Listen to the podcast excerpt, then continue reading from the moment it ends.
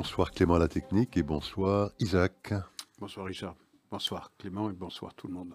Et bonsoir à tous nos auditeurs et à toutes nos auditrices. Alors Isaac, nous allons parler bien évidemment des attentats de Jérusalem hein, de ces derniers jours qui ont fait effectivement sept victimes. Enfin plus de victimes, enfin sept morts et je crois cinq blessés. Et peut-être de la réaction euh, à la fois politique et médiatique suite à ces tristes événements. On parlera de certains dossiers américains, hein, euh, ce scandale des documents confidentiels trouvés dans différentes résidences du président américain Joe Biden.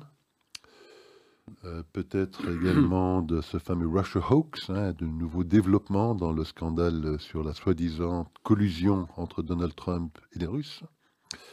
Et puis un dernier dossier américain intéressant aussi, euh, qui touche un nouveau drame policier, puisqu'il y a deux semaines, euh, un noir américain a de nouveau été tué par des policiers américains. tabassé jusqu'à ce que mort s'en suive. Tabassé jusqu'à ce que mort s'en suive, puisqu'il a effectivement été transporté à l'hôpital et je pense trois jours après, il est décédé de ses blessures. Donc nous parlerons de cette affaire-là, donc un dénommé Tyree Nichols.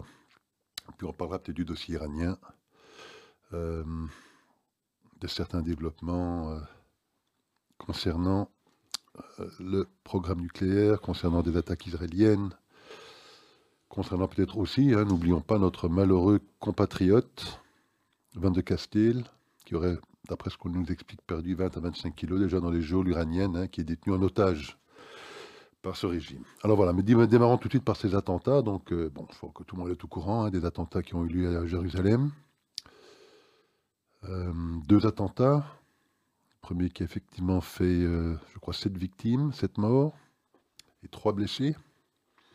Et le deuxième perpétré par un très jeune Palestinien, un jeune garçon de 13 ans, euh, qui lui euh, a provoqué deux, victimes, je pense, deux, blessés graves.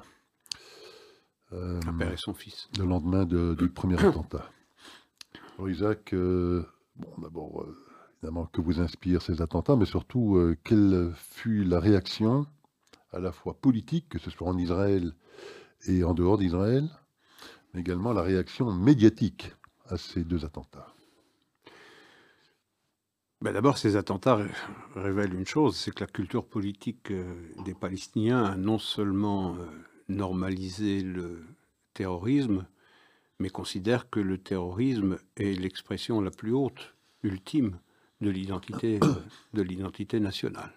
Et ça, c'est absolument tragique pour, euh, pour Israël, naturellement, mais également pour le peuple palestinien qui s'engage qui s'engage dans une voie manifestement sans issue, parce que euh, qu'il y ait des victimes au sein de la population civile israélienne ne changera strictement rien à l'issue de ce combat menée par euh, les terroristes palestiniens.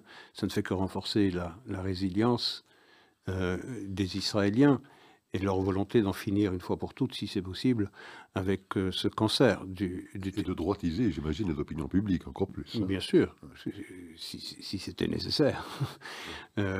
disons que et ce qui a encore plus frappé que ces attentats, c'est les célébrations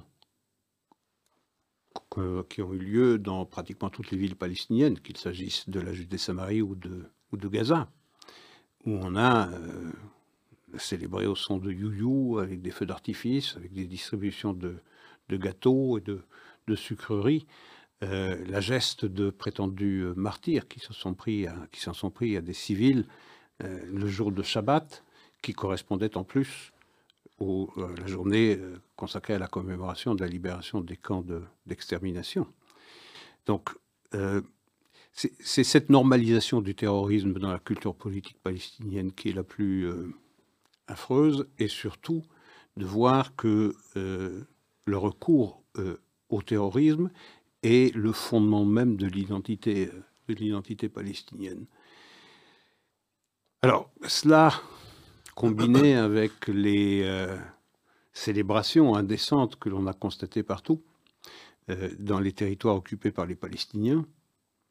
Je j'assume, dans les territoires occupés par les Palestiniens de Judée-Samarie, euh, rendent encore plus inaudibles les euh, réactions de différentes chancelleries qui répètent comme une mantra la nécessité d'un recours à la solution à, deux États.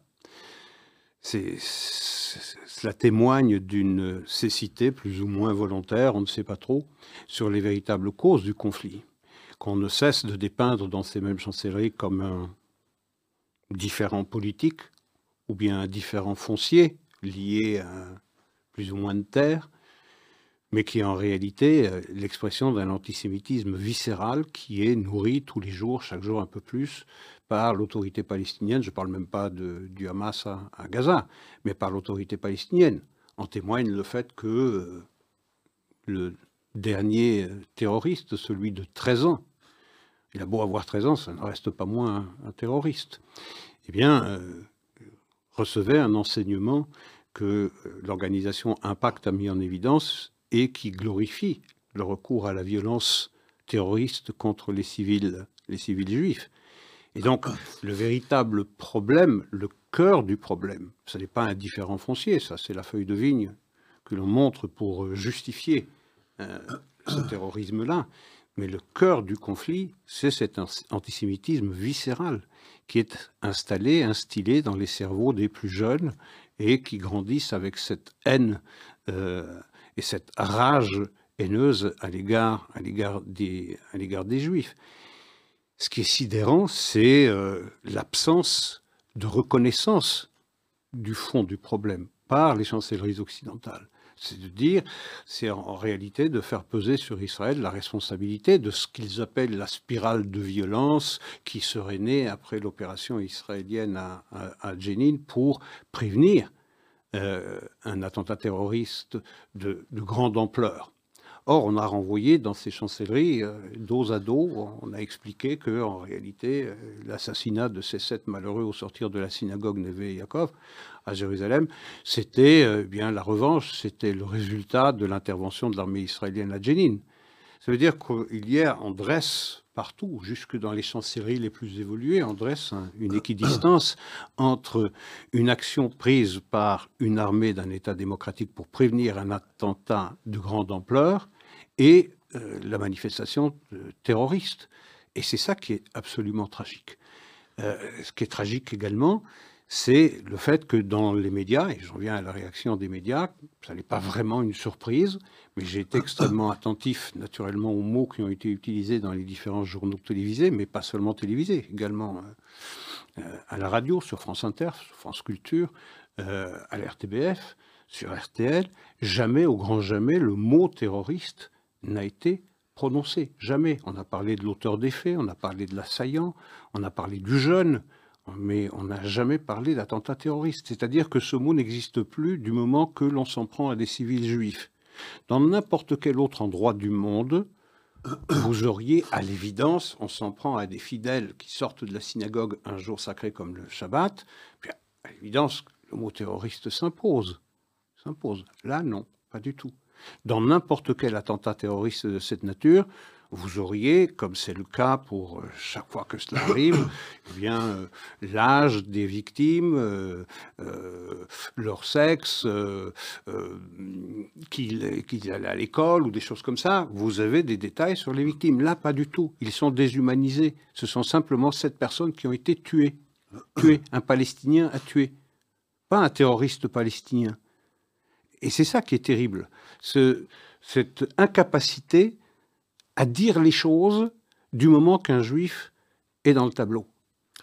Alors effectivement, ça c'est terrible, mais vous avez mentionné, parce que je pense que c'est peut-être tout aussi terrible, peut-être même plus, ce jeune enfant de 13 ans. Alors évidemment c'est un terroriste, mais c'est surtout aussi un jeune enfant endoctriné.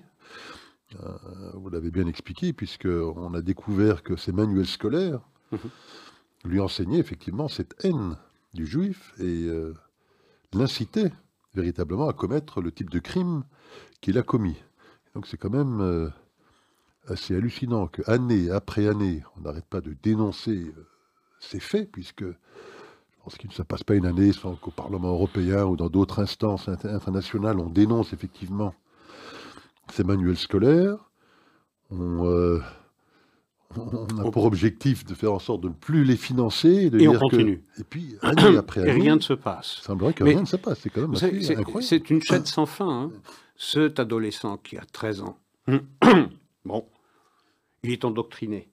Mais celui qui a euh, causé la tragédie de la synagogue, il avait 21 ans. Donc lui aussi, il est le résultat de cet endoctrinement. Et ceux qui sont en prison après avoir commis un meurtre de cette euh, nature terroriste, eux ou leurs familles sont rémunérés par l'autorité palestinienne et personne ne trouve rien à redire. Qu'il se trouve une organisation qualifiée de modérée qui glorifie le martyrologe, qui glorifie les assassins de civils et qu'on continue de financer, à commencer par les États-Unis d'Amérique, qui ont recommencé le financement de l'autorité palestinienne comme si tout cela n'existait pas. Donc c'est une chaîne sans fin. Depuis tout jeune, 13 ans, 10 ans, vous apprenez à haïr le juif, vous le faites passer à l'acte, ensuite il est soit tué, dans ce cas, on n'en parle plus, mais s'il est vivant, il va en prison et sa famille reçoit de l'argent, et personne ne trouve rien à redire et demande des concessions à Israël. Donc personne n'a compris encore, ou ne veut comprendre, la véritable nature de ce conflit, qui est une haine irraisonnée, la haine c'est par nature irraisonnée, et indépassable, et alimentée au quotidien par les instances médiatiques de l'autorité palestinienne, je le répète, qualifiée encore une fois de modérés qui euh, eh bien, euh, mettent ce conflit dans une situation où il est impossible d'y venir à bout. Chaque conflit se termine par un vainqueur et un vaincu. C'est comme ça que tous les conflits se terminent. Or, ce conflit, ce seul conflit-là, il est interdit à Israël d'y mettre le point final, de faire entendre aux Palestiniens que cette illusion n'a pas de lendemain ou n'a pas de surlendemain, que de toutes les façons, ils ont perdu. Mais il faut faire comprendre aux Palestiniens, il faut ôter aux Palestiniens cette illusion qu'ils pourront un jour renverser le sort des armes et que demain, eh bien, leur environnement sera plus favorable pour espérer euh, se débarrasser de les Juifs. Non, on continue à nourrir cette illusion en faisant comme si tout ce qui est à la source du conflit, l'apprentissage de la haine et du mépris du Juif, comme si tout cela n'existait pas et qu'il s'agissait en réalité de quelques milliers de dunams qui mm. sont contestés par l'autorité palestinienne pour en faire un État qu'ils réclament, alors que ce qu'ils veulent, naturellement, c'est moins un État que l'éradication du voisin israélien. Oui, d'ailleurs, c'est intéressant que, vous disiez ça, parce qu'avant l'émission, je vous ai envoyé une petite vidéo très intéressante je crois que c'est un jeune Américain qui euh, fait des sondages trottoirs dans les rues euh, de, Ramallah, de Jenin, de Naplouse. Il interroge des kidams palestiniens dans la rue, des commerçants, des ménagères, euh, des jeunes, des plus, des moins jeunes. Enfin, c'est vraiment le, et qui ont l'air de faire partie de la classe moyenne. Voilà, la classe moyenne palestinienne, le citoyen palestinien lambda. Et, d'ailleurs, depuis que je vous ai envoyé ça, j'en ai visionné d'autres du même genre. Donc j'ai dû écouter environ une cinquantaine de Palestiniens de ce genre répondre à une question toute simple. On leur posait la question de savoir, bien, écoutez, est-ce que vous pensez que les Juifs doivent et vont finir par partir de la totalité Dis oui. de l'État d'Israël hein? Ils ne parlent pas de 67, ils parlent de 1948.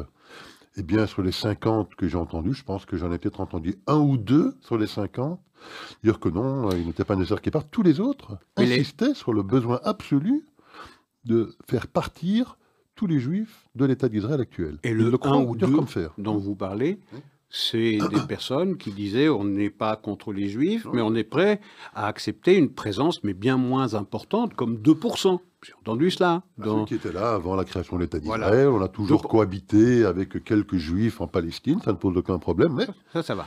Ils étaient tous, et fait des gens, enfin, quand on les regarde, plutôt bien éduqués, enfin... Mhm. Maîtres de la parole, mais ils disent très calmement, le sourire aux lèvres, le sourire aux lèvres. Ils disent non, Israël doit partir, Israël doit disparaître. Les juifs n'ont aucun droit sur la terre de la Palestine historique, comme ils l'appellent. Et c'est ça le cœur du conflit C'est ça le cœur du conflit, c'est rien Moi, d'autre. j'avoue que j'étais moi-même étonné. Euh, Je pensais qu'il y avait quand même un plus grand pourcentage de cette population palestinienne qui était quand même maintenant Ce qui m'étonne, c'est rallié à cette idée que cet État était là pour rester. Eh bien, pas du tout. Ils Pas sont du tout. persuadés que cet État va finir par disparaître et euh, œuvre en- à cet effet. Ce qui m'étonne, c'est moins les réactions.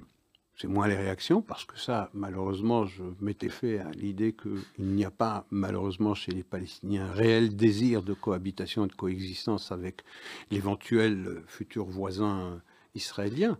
C'est l'incapacité ou l'absence totale de volonté de reconnaître que le cœur du conflit, c'est ça. Il faut savoir que l'autorité palestinienne, je ne parle même pas du Hamas, mais de l'autre, parce que il y a peu de discussions sur le caractère terroriste du Hamas, mais de l'autorité palestinienne qu'on s'évertue à qualifier de, de modérée. C'est la plus grande fabrique, c'est l'atelier mondial de l'antisémitisme moderne.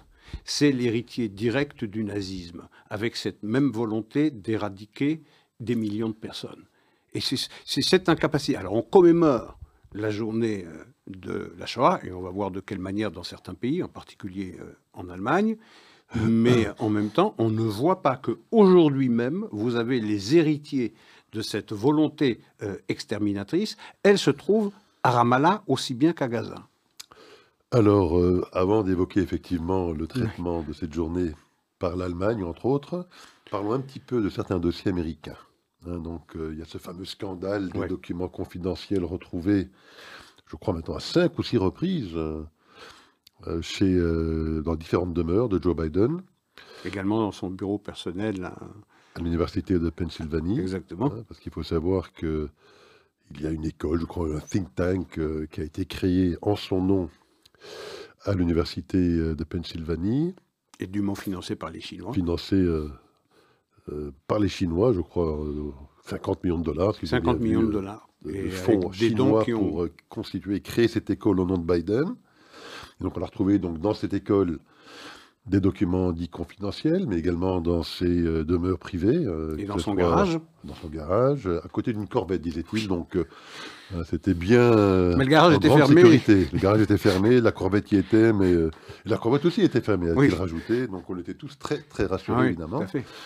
Entre-temps, effectivement, on a trouvé aussi des documents confidentiels chez Mike Pence, un ancien vice-président de Donald Trump. Mais enfin, ce qu'il y a de troublant dans cette histoire avec, avec Joe Biden, c'est que ces documents avaient été déjà trouvés dès le 2 novembre, à savoir jours. quelques jours avant les jours. midterms. Exactement.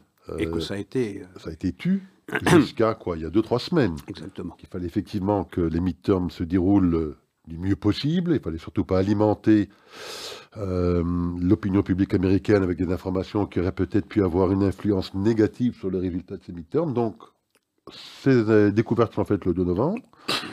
Elles ne sont annoncées que dans le courant du mois de janvier. Et bizarrement, on apprend aussi qu'elles sont euh, ces découvertes faites par les avocats Mhm. de Joe Biden. On se demande euh, pourquoi ce sont ses propres avocats à lui euh, qui sont diligentés pour aller vérifier effectivement si le document confidentiel. euh, Et peuvent en aucun cas y avoir accès d'ailleurs, puisque personne n'a le droit de consulter ces documents. tout à fait. Alors qu'on sait très bien qu'avec Donald Trump, ça avait été une autre procédure, puisqu'il avait envoyé 30 agents du FBI À 6 heures du matin. À 6 heures du matin pour fouiller à la fois dans ses effets personnels, mais ce, je pense, le dressing de sa femme également. Hein, jamais ce qu'on pouvait trouver. Euh, donc voilà, donc un traitement évidemment euh, radicalement différent à celui qui a été réservé à Donald Trump. Euh, une volonté de cacher du public américain, en tout cas, tant qu'il était important de le faire, euh, ces découvertes. Bon voilà, donc Isaac, un nouveau scandale euh, qui, euh, qui défraie un peu la chronique euh, et les médias aux États-Unis. maintenant. Alors, vous dites 2 novembre Oui. 2022, c'est-à-dire six jours avant les midterms. Ça fait penser à cette histoire du laptop. Euh, et là, c'était euh, euh, Un en avant. octobre, 14 octobre, alors que les élections présidentielles de 2020 avaient lieu le 3 novembre. Et là, pour le laptop, également, on n'a pas parlé. Il fallait surtout On pas a surtout on a baïonné, on a baïonné New York Post et on a baïonné tous ceux sur les réseaux sociaux qui pouvaient euh, relayer cette information qui aurait changé eh bien la décision de vote d'un grand nombre d'Américains et qui aurait certainement condamné euh, la candidature de, de Joe Biden. Donc c'est exactement la même chose en 2020 qu'en 2022. Une information sort 14 octobre 2020, on n'en dit rien pour, ne pas enlever des chances à Joe Biden. En 2022, six jours avant le- les midterms, on ne dit rien sur la découverte de ces documents confidentiels qui auraient montré que Joe Biden était aussi condamnable que euh, Donald Trump lorsque Joe Biden lui-même disait de Donald Trump qu'il s'était comporté de manière totalement irresponsable et qu'on n'avait pas besoin d'un irresponsable comme ça dans la vie politique américaine. Et il l'a dit alors qu'il savait pertinemment bien que lui-même. Absolument. enfin, on pense qu'il le savait parce qu'on n'est pas trop sûr. Pas trop sûr, effectivement. vous avancez un peu. Vous avancez un peu. Mais ce qui est remarquable, c'est que habitait officiellement dans la demeure privée de Joe Biden son fils Hunter Biden en 18 et en 19, en 2018 et 2019. Et il payait d'ailleurs un loyer d'une cinquantaine de milliers de dollars par mois pour pouvoir y vivre. Et il avait naturellement accès à la Corvette, puisque des photos circulent où on voit Joe Biden avec son père au volant de la Corvette. Donc il avait un accès à ces documents. Et que révèlent ces documents? Mais il se trouve qu'il y a des tas de choses qui sont euh, liées à l'Ukraine, à la Chine, à la Russie, et on connaît euh, l'affairisme de, Hunter Biden et ses relations plus ou moins, pour le moins controversées, avec euh, l'Ukraine, Burisma, où il a été payé 83 000 dollars par mois pour pouvoir siéger au conseil d'administration d'une entreprise énergétique à laquelle il n'entend strictement rien, la Chine qui lui a donné un milliard et demi de fonds à gérer dans un fonds d'investissement alors qu'il n'y connaît strictement rien lorsque son père était vice-président. Donc tout cela, ça passe à l'as. C'est ça, qui est, absolument extraordinaire, cette espèce de collusion qui existe entre entre les médias et, le pouvoir, alors que cette information est une information de première importance les Américains, lorsqu'ils sont appelés à voter pour les midterms, doivent savoir exactement ce, ce, que font les dirigeants pour lesquels ils sont appelés à voter. est ce qu'on a appris aussi dans cette histoire, vous parliez donc de Hunter Biden qui effectivement habitait en 2018 et 2019. donc dans cette maison du Delaware où se trouvaient, entre autres, euh, des documents dans le garage. Hein, euh, de Joe Biden, mais on découvre également, parce que vous parliez de ce fameux laptop hein, qui a été découvert en 2019, je pense, hein, par euh, un réparateur dans un petit magasin du Delaware également, où Joe, euh, Hunter Biden avait oublié de le récupérer. Euh, on découvre des emails, en particulier un email qui était très inhabituel.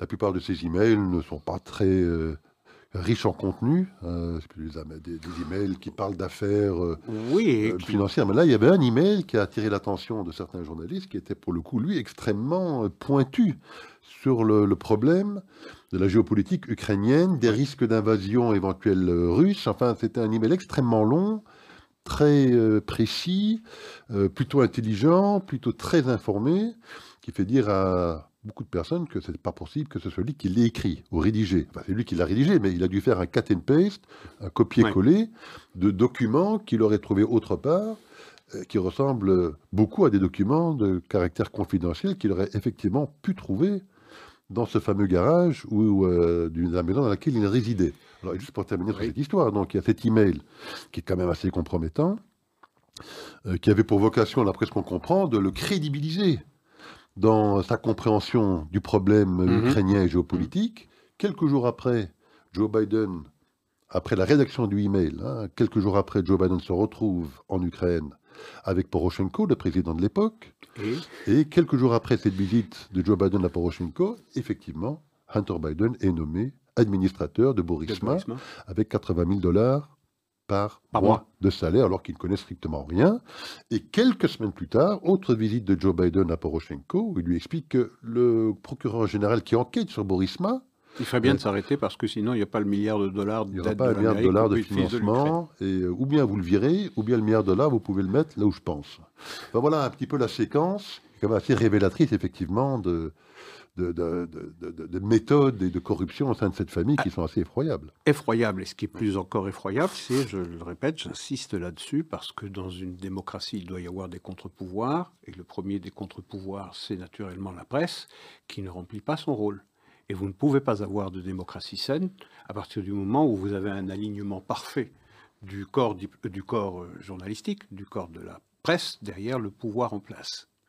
Et le traitement différent qui a été réservé à l'affaire des documents euh, par Donald Trump et par Joe Biden est à cet égard extrêmement euh, instructif.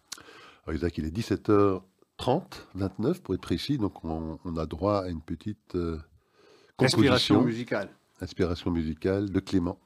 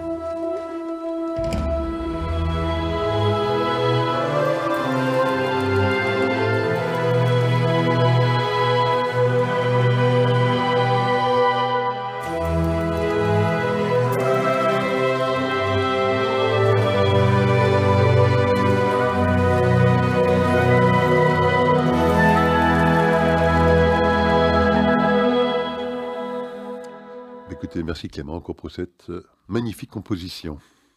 Alors Isaac, nous sommes aux États-Unis, On donc deuxième scandale, Oui.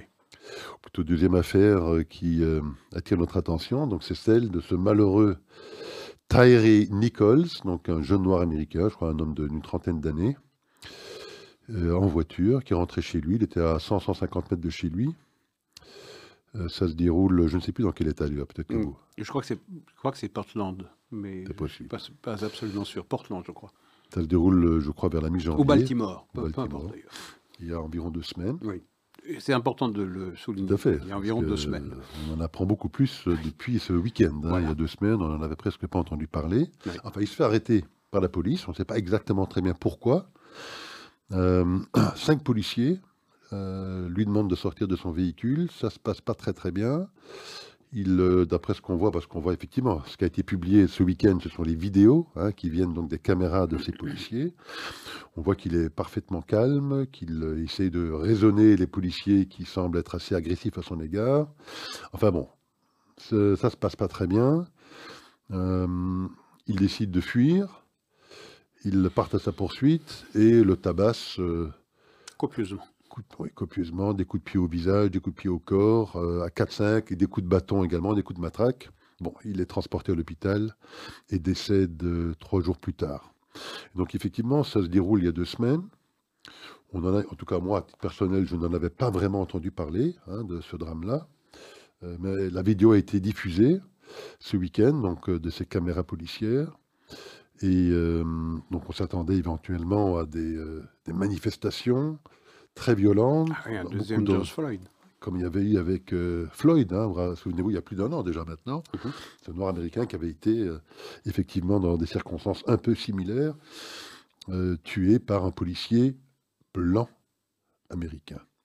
Mais là, évidemment, on se rend très vite compte, Isaac, que les cinq policiers qui se sont acharnés sur lui sont, Sont tous les noirs. cinq noirs, Isaac. Ouais. Évidemment, ça, ça interpelle, évidemment, ça, ça rend la, la situation beaucoup plus compliquée pour les médias, parce que vous avez cinq noirs, policiers, qui s'acharnent sur un jeune noir euh, sans raison apparente, euh, et qui le tuent, hein, puisque trois jours après, il décède.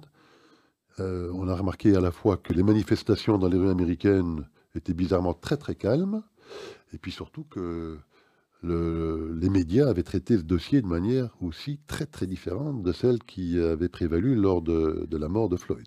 Exactement.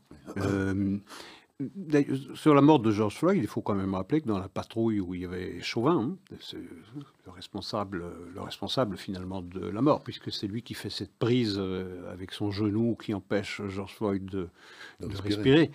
Euh, mais cette patrouille, elle est composée également d'un. Elle est également le miroir euh, ethnique de l'Amérique, puisqu'il y a un, Un hispanique. un hispanique, il y a un asiatique, euh, il y a un noir et, et il y a le blanc. Euh, Le blanc, c'est Chauvin qui qui va n'avait aucun précédent strictement aucun, hein, de- aucun dans 25 ans précédent de raciste, mais il a écopé de 25 ans de 25 ans de prison et donc ça a eu, ça a provoqué ce déchaînement de, de violence dans les grandes villes américaines. On se rappellera la naissance, pas la naissance de Black Lives Matter, mais ce qui a permis à Black Lives Matter de mettre le monde entier à genoux, littéralement. Euh, et ça continue aujourd'hui dans les, dans les euh, manifestations sportives où un grand nombre d'équipes posent encore le genou à terre pour euh, hum, signaler leur opposition à la discrimination raciale. Bien. Or, il se trouve que dans cette affaire de Tyree euh, Nichols, il se trouve que là, il n'y a pas un seul policier blanc pour nourrir cette euh, espèce de fantasme d'une Amérique euh, systémique, d'une police qui est, comme un seul homme, en- enrôlé dans le massacre d'innocents, de, civils noirs parfaitement innocents. Et, donc, effectivement, ça la fout mal, cette affaire-là. Comment porter une accusation de racisme contre la police alors que la victime est noire et que les cinq euh, bourreaux, les cinq qui vont euh, le faire passer de vie à trépas, sont noirs également? Mais bon, l'imagination créatrice, est, elle est importante. hein. Ça n'a pas empêché certains de, qualifier cette patrouille de policiers noirs de suppôt du racisme, du suprémacisme blanc et de, du patriarcat euh, euh, qui témoigne de- du racisme systémique de l'Amérique, qu'en réalité, ces noirs étaient des nègres blancs. Euh, donc, lorsque lorsque vous avez un blanc qui tue un noir, c'est du racisme. Lorsque vous avez des noirs qui tuent un noir, eh bien, les noirs qui le tuent sont au service d'un ordre systémiquement raciste. Mais je ne sache pas qu'on n'ait jamais qualifié le meurtre d'un blanc par un noir de raciste. Donc, effectivement, très peu de manifestations parce que euh, on est mal pris. On est mal pris. Comment continuer de qualifier euh, la police américaine de raciste alors que ce sont euh, que ce sont ici des policiers noirs qui ont qui ont envoyé ce malheureux à, à Patresse? Il faut aussi rappeler que dans la plupart des dans la délinquance, la plupart des victimes noires sont le fait de J'allais rappeler les statistiques. Hein. Il y a environ 7000 morts par an de violence voilà. euh, aux États-Unis, d'armes à feu, etc. C'est essentiellement des gangs euh, qui mhm. sévissent dans les grandes euh, villes américaines. Essentiellement démocrates d'ailleurs. Essentiellement démocrates. Et bien sur les 7000 morts, 93% de ces morts sont tués par, des noirs. Ça, évidemment, ça n'inquiète personne. Donc, cet épisode-là n'est rien d'autre, encore une fois, que de la violence de noir sur noir. Vous savez que certains libéraux, enfin certains dans la presse de, gauche, sont allés même plus loin que de les traiter euh, de, nègres blancs, si je puis dire. Certains sont allés même jusqu'à dire qu'ils étaient eux-mêmes victimes du système. Hein, parce qu'ils étaient eux-mêmes imprégnés de cette culture, la culture raciste. La culture raciste, et quand ils ont vu un noir, ils se sont dit, ben, ok, on est noirs nous aussi, mais finalement... Euh, c'est pour ça que je parlais du suppôt de l'ordre suprémaciste blanc. Eux-mêmes deviennent victimes, les, cinq bourreaux noirs. Bon, donc, euh, euh, triste histoire, mais enfin voilà, qui est quand même très révélatrice d'un état d'esprit, qui est très sélectif dans sa façon de traiter les différents dossiers. Parlons un petit peu d'Iran, Isaac. D'abord, rappelons, c'est vrai que je le rappelais en tout début d'émission, le sort de notre malheureux compatriote, hein, ce jeune homme, enfin cet homme de 40 ans, Van de Castel, qui euh, travaillait, je pense, dans une ONG locale, qui s'est fait prendre en otage, hein, parce que c'est une véritable prise d'otage, hein, orchestrée par ce régime des mollahs, bon, et qui pourrit toujours malheureusement dans les geôles euh, euh, iraniennes, qui aurait perdu 20 à 25 kilos. Condamné à 70 coups de fouet condamné à des coups de fouet et qui, bon, ne sortira jamais, sauf évidemment si l'État belge consent un échange. Un échange de ce terroriste qui avait été arrêté, condamné euh, à Anvers, je crois, à un tribunal anversois, à une vingtaine d'années de prison, pour avoir effectivement participé à ce qui devait être un attentat extrêmement meurtrier à Paris, euh, qui a été déjoué. Euh, de l'opposition iranienne. Tout à fait. Donc, au moins, une pensée pour lui, parce qu'effectivement, je pense que. il le mérite. Bien sûr. Alors, la pensée, elle, est, elle est légitime, évidemment. Mais on est face ici à un problème qui est pratiquement insoluble, parce que vous avez le cas humanitaire de ce malheureux Olivier de Cassel, qui est victime de cette euh, politique de l'otage euh, menée par le régime iranien, et puis la logique d'État. Parce que le, pourquoi est-ce qu'on met Olivier de Castel, de Castel en prison? C'est uniquement pour obtenir la libération de ce faux diplomate qui est en réalité un membre des corps de gardiens de la Révolution. Qui avait été, Assadi. Voilà, Assadi, qui avait été un des architectes de cette... Euh, projet d'attentat euh, monstre euh, contre l'opposition iranienne euh, à Paris. Et donc vous avez deux choses qui s'opposent. La logique humanitaire, c'est libérer à tout prix ce malheureux, et puis consentir à cette libération par la libération d'un terroriste convaincu, puisqu'il a été condamné par, une prison, par, un, par un tribunal soi. Et donc c'est pratiquement impossible à résoudre parce que vous êtes perdant à chaque fois.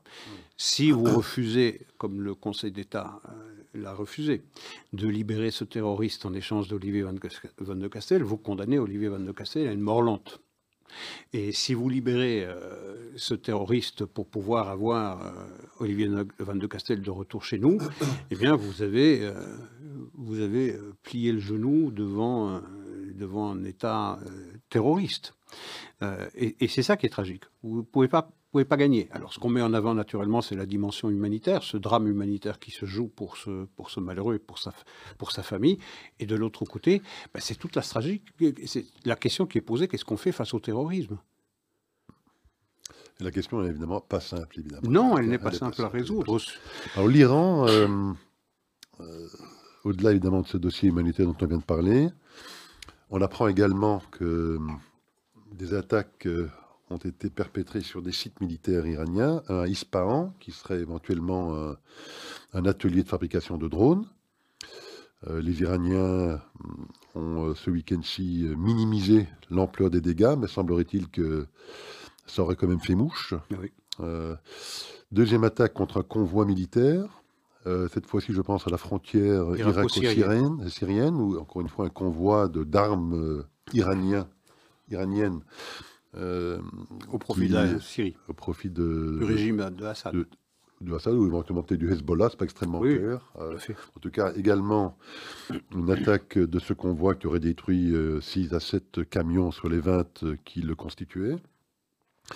bon, il semblerait, d'après ce qu'on apprend, que ce soit quand même les Israéliens qui soient derrière ces différentes attaques et que la pression quand même semble s'accentuer sur ce régime iranien on apprend aussi euh, qu'il y a eu des manœuvres quand même importantes, euh, israélo-américaines, qui ont, se sont déroulées ces derniers jours, qui euh, mobilisaient, je pense, 6500 soldats américains. Et 1000 israéliens. Plus de 1000 soldats israéliens, 120 avions, des navires, enfin, on sent bien que... y a une volonté en tout cas de démontrer à ce régime iranien que, voilà, que la patience occidentale a peut-être atteint une certaine limite. Bah, d'abord, on peut espérer que ce sont les Israéliens qui ont été à la manœuvre pour ces deux attaques, à la fois sur Ispahan et à la frontière à Abu Kamal, à la frontière entre la Syrie euh, et l'Irak. On peut l'espérer parce que ça, c'est la poursuite de la guerre entre les guerres comme le disent euh, les stratèges euh, israéliens, pour retarder autant que faire se peut eh bien, euh, l'enracinement iranien en Syrie et le transfert d'armes au profit du, Hezbollah, et également ralentir, puisque certaines rumeurs laissent entendre qu'à Ispahan, ce n'était pas seulement des drones, mais également bien des, des choses qui seraient liées au programme nucléaire. Donc on, c'est pas très bien. Pour ce qui est de, des euh, exercices conjoints israélo-américains, ça va naturellement dans le bon sens. C'est un avertissement euh, à l'Iran. Mais est-ce qu'on sera capable de passer du carton jaune au carton rouge? Ça, je n'en sais rien. Pour l'instant, ce pays de mots. L'administration américaine paye l'administration israélienne de mots et de promesses en disant avec la formule creuse du genre euh, toutes les options sont sur la table. Mais on n'a pas encore abandonné dans l'administration américaine euh, l'espoir de renouer, euh, de rétablir le JCPOA, c'est-à-dire l'accord sur le nucléaire iranien, puisque Robert Mallet a rencontré ces deux derniers mois à trois reprises l'ambassadeur iranien aux Nations Unies. Et que, qu'en Europe, malgré le vote par le Parlement européen de un vote qui n'est pas contraignant, de classer le corps des gardiens de la Révolution comme une organisation terroriste, eh bien vous avez euh, le haut représentant pour les affaires étrangères Borrell euh, européen qui déclare que tout le temps qu'un tribunal d'un État membre n'a pas apporté la preuve que le corps des gardiens de la Révolution est bien une organisation terroriste, nous ne pouvons pas le décider euh, de nous-mêmes euh, parce que nous n'aimons pas le corps des gardiens de la Révolution. Vous voyez cela Donc vous avez toujours cette, cette condamnation par les mots du régime iranien, mais on ne passe pas aux actes. L'Amérique, par l'administration Trump avait classé le corps des gardiens de la Révolution comme organisation terroriste. On attend toujours que la Grande-Bretagne le fasse. On attend que l'Union européenne euh, se décide euh, et, dépasse ses atermoiements. Parce que, vous imaginez, la sortie de Borrell, est pour le moins euh, comique. Euh, je veux dire, euh, s'il faut apporter la preuve que le gardien de la Révolution, du corps des gardiens de la Révolution, est une organisation terroriste, il y, a un, il y a un diplomate ou un prétendu diplomate iranien qui se trouve derrière les barreaux en Belgique, précisément parce qu'il a été confondu, parce qu'on euh, on l'a pris la main dans le sac. Donc la preuve est faite. Mais on rechigne toujours, on répugne toujours dans les chancelleries occidentales, européennes en particulier, à, à passer à l'acte et à considérer euh, que les corps de gardiens de la Révolution sont le principal pourvoyeur et sponsor du terrorisme mondial. C'est vrai que moi, bon, on l'a mentionné ici à plusieurs reprises, euh, le budget américain de la défense, je crois aujourd'hui, il s'élève à près de 900, 900 milliards. milliards. de dollars. Oui. Euh, on voit la supériorité de ces armements par rapport aux armements russes, par exemple, mhm. dans cette guerre ukrainienne. C'est vrai que quand on observe quand même l'Iran, ils sont quand même au cœur de toutes les difficultés, enfin de, tous les problèmes du Moyen-Orient. Hein. C'est eux qui financent le Hezbollah au Liban, mhm. c'est eux qui financent les milices pro-iraniennes en Irak, c'est eux qui financent les outils pour attaquer l'Arabie Saoudite au Yémen, c'est eux qui financent le djihad islamique. Et c'est eux qui ont phagocyté le Liban, hmm qui l'ont littéralement pris. Oui, exactement. Euh, bon, Le c'est Liban. eux qui essayent effectivement de développer des armements nucléaires. Ils sont véritablement au cœur, et il y a une manœuvre également au-delà du Moyen-Orient. On sait qu'ils sont très Sud. présents en Amérique du Sud, probablement en Europe également. Enfin bon. Et donc, ils sont véritablement au cœur de tous les problèmes de cette région.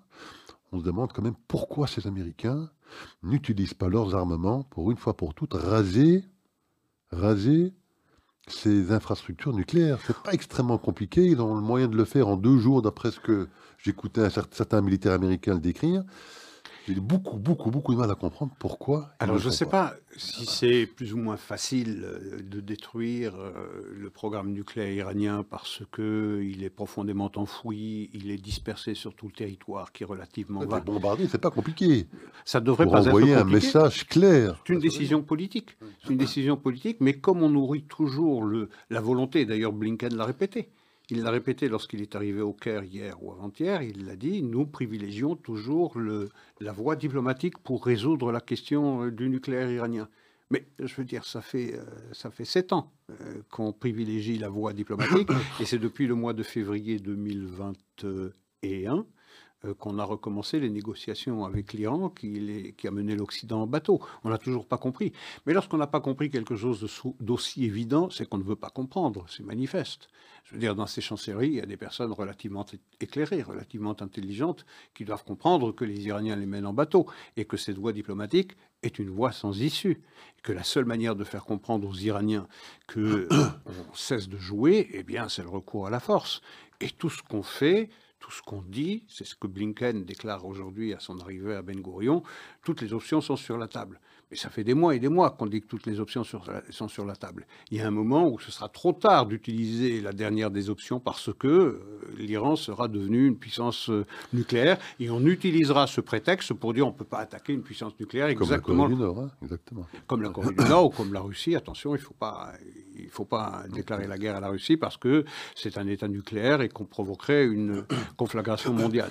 Donc, c'est absurde, cette incohérence. Vous avez une superpuissance qui domine de sa puissance économique, financière, militaire le monde, qui pourrait euh, dicter sa loi à un État voyou comme l'État iranien et lui faire passer le goût euh, du sponsoring du terrorisme partout dans le monde, eh bien non. On a euh, ces joujoux, ces magnifiques outils euh, guerriers, militaires, uniquement pour, euh, pour dire qu'on les a, mais, mais- mais- mais- ne, mais- ne jamais les utiliser. Ouais. Enfin, jamais. Ils les ont utilisés dans le passé, quand il s'agissait d'attaquer en Irak. Oui, en Afghanistan. ou la donc, Serbie. Ils l'ont fait, mais là, en Iran, je ne sais pas pourquoi, ils font preuve d'une timidité toute bizarre. Enfin bon. Et vous parliez de la Corée, effectivement, il y a aussi de grosses tensions maintenant Oui. dans la péninsule coréenne, puisqu'on sait que le, le président de Corée du Sud, Yoon Suk Yeol, je consulte mes notes parce que c'est jamais simple de s'en souvenir. Enfin, euh, également, lui menace maintenant de construire leurs propres armes nucléaires. Je pense qu'il se méfie aussi des Américains. hein. Jusqu'à présent, ils étaient sous cette couverture américaine nucléaire et donc euh, éviter effectivement d'investir ce type d'armement.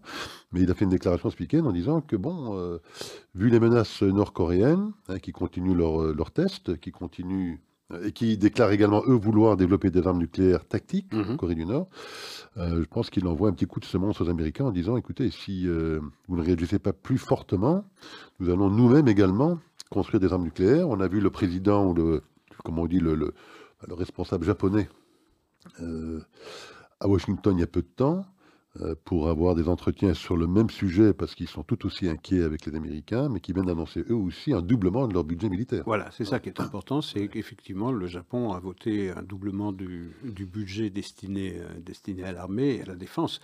Je veux dire, la constitution pacifique de- du Japon est en cours de révision, parce qu'il est question maintenant d'avoir une force d'intervention, et pas seulement une force de défense, euh, c'est-à-dire destinée à défendre le territoire euh, japonais, mais également la capacité de projeter une force d'intervention à l'extérieur des, des frontières. Donc c'est également un foyer de tension.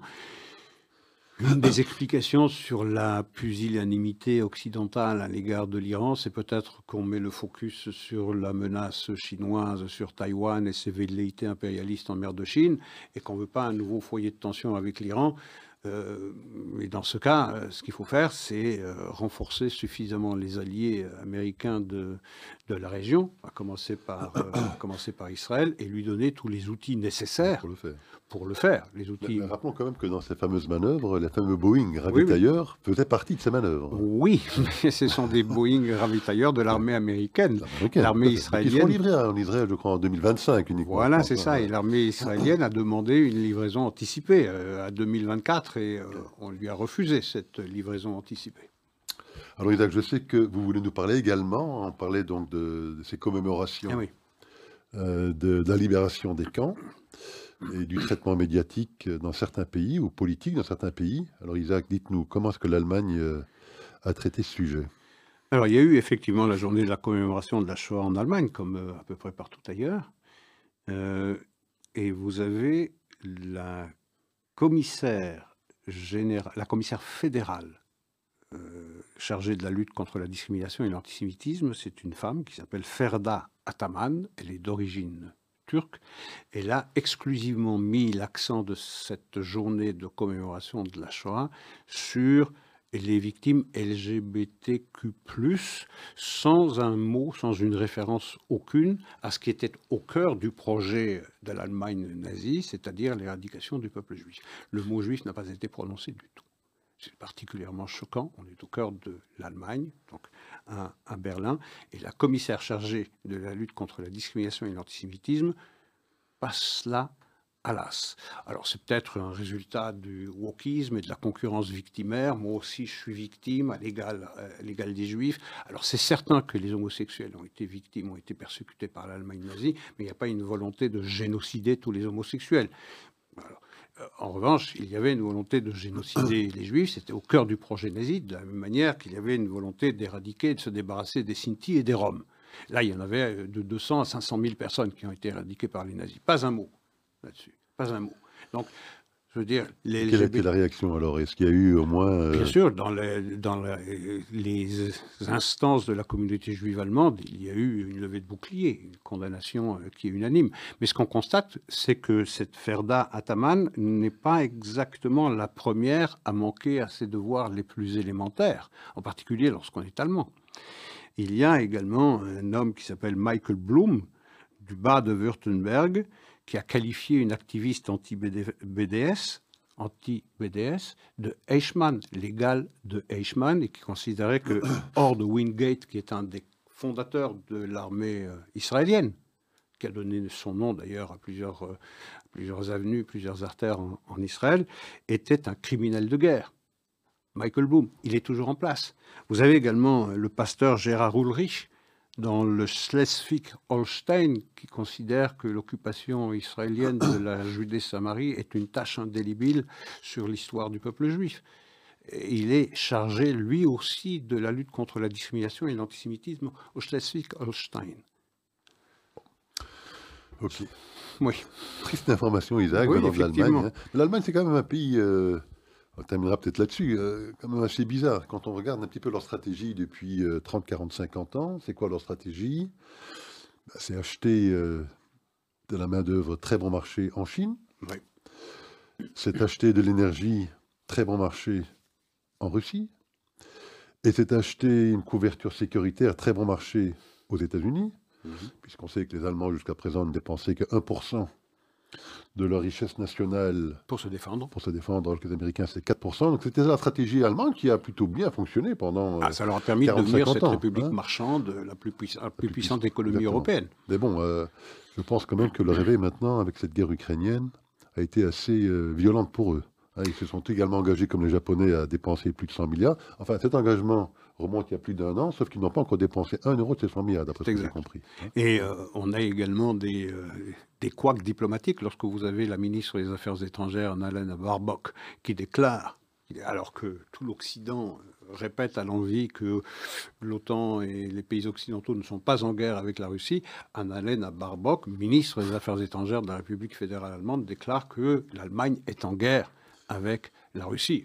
Alors, Il y a eu un tas d'interventions d'officiels euh, euh, allemands pour déclarer qu'elle a été mal comprise, que ses propos ont été retirés de leur contexte. Enfin, les, excuses traditionnelles que l'on sort lorsque lorsqu'on commet une gaffe diplomatique d'importance. Bruno Le Maire, je pense, le ministre de l'économie française, avait commis la même gaffe, je crois, en parlant de guerre économique contre la Russie. Mettre la, la, Russie à genoux sur le plan économique, je m'en rappelle. Bon ces petites erreurs de langage. Oui, erreurs de langage. Euh, ceci étant, les Allemands ont quand même finalement, après beaucoup de pression, je crois, sur, euh, sur leurs épaules, décidé de livrer ces fameux tanks Léopard. Oui. Et en tout cas, de permettre euh, la livraison de, de, tanks Léopard par des pays qui en sont effectivement propriétaires. Bon, c'est un petit progrès, enfin un petit progrès. Ça dépend évidemment du point de vue qu'on a sur cette guerre irako Non, on a, tous le même, on, a tous le même regard. Il y a un agresseur, il y a un agressé. Il faut donner aux Ukrainiens le moyen de se défendre contre une agression c'est évident. Il ne faut jamais se tromper sur la responsabilité de cette guerre. Elle est sur les épaules de la Russie. Il n'y a aucun doute là-dessus. Maintenant, la question, c'est de savoir euh, où est-ce que ça s'arrête? Et est-ce que ça va s'arrêter? Quelle est la ligne rouge? Je veux dire, jusqu'il y a quelques semaines à peine, euh, lorsque Zelensky a commencé à demander des chars d'assaut, euh, pour pouvoir porter une attaque contre les lignes russes, eh on pensait que c'était impossible. Aujourd'hui, il les a obtenus. Euh, et à peine les a-t-il obtenus que désormais il demande euh, une, escadrille ou plusieurs escadrilles de, 16 pour pouvoir avoir la maîtrise du ciel. Ça s'arrête où? On verra bien avec cet angle, parce qu'effectivement, l'annonce a été faite que permission a été donnée de les livrer. Les Américains disent qu'ils vont en livrer 31 mai. Mais, mais, mais semblerait-il que ça va prendre de nombreux mois. Et puis il faut former les. Parce qu'il faut encore les fabriquer, il faut former le personnel, etc.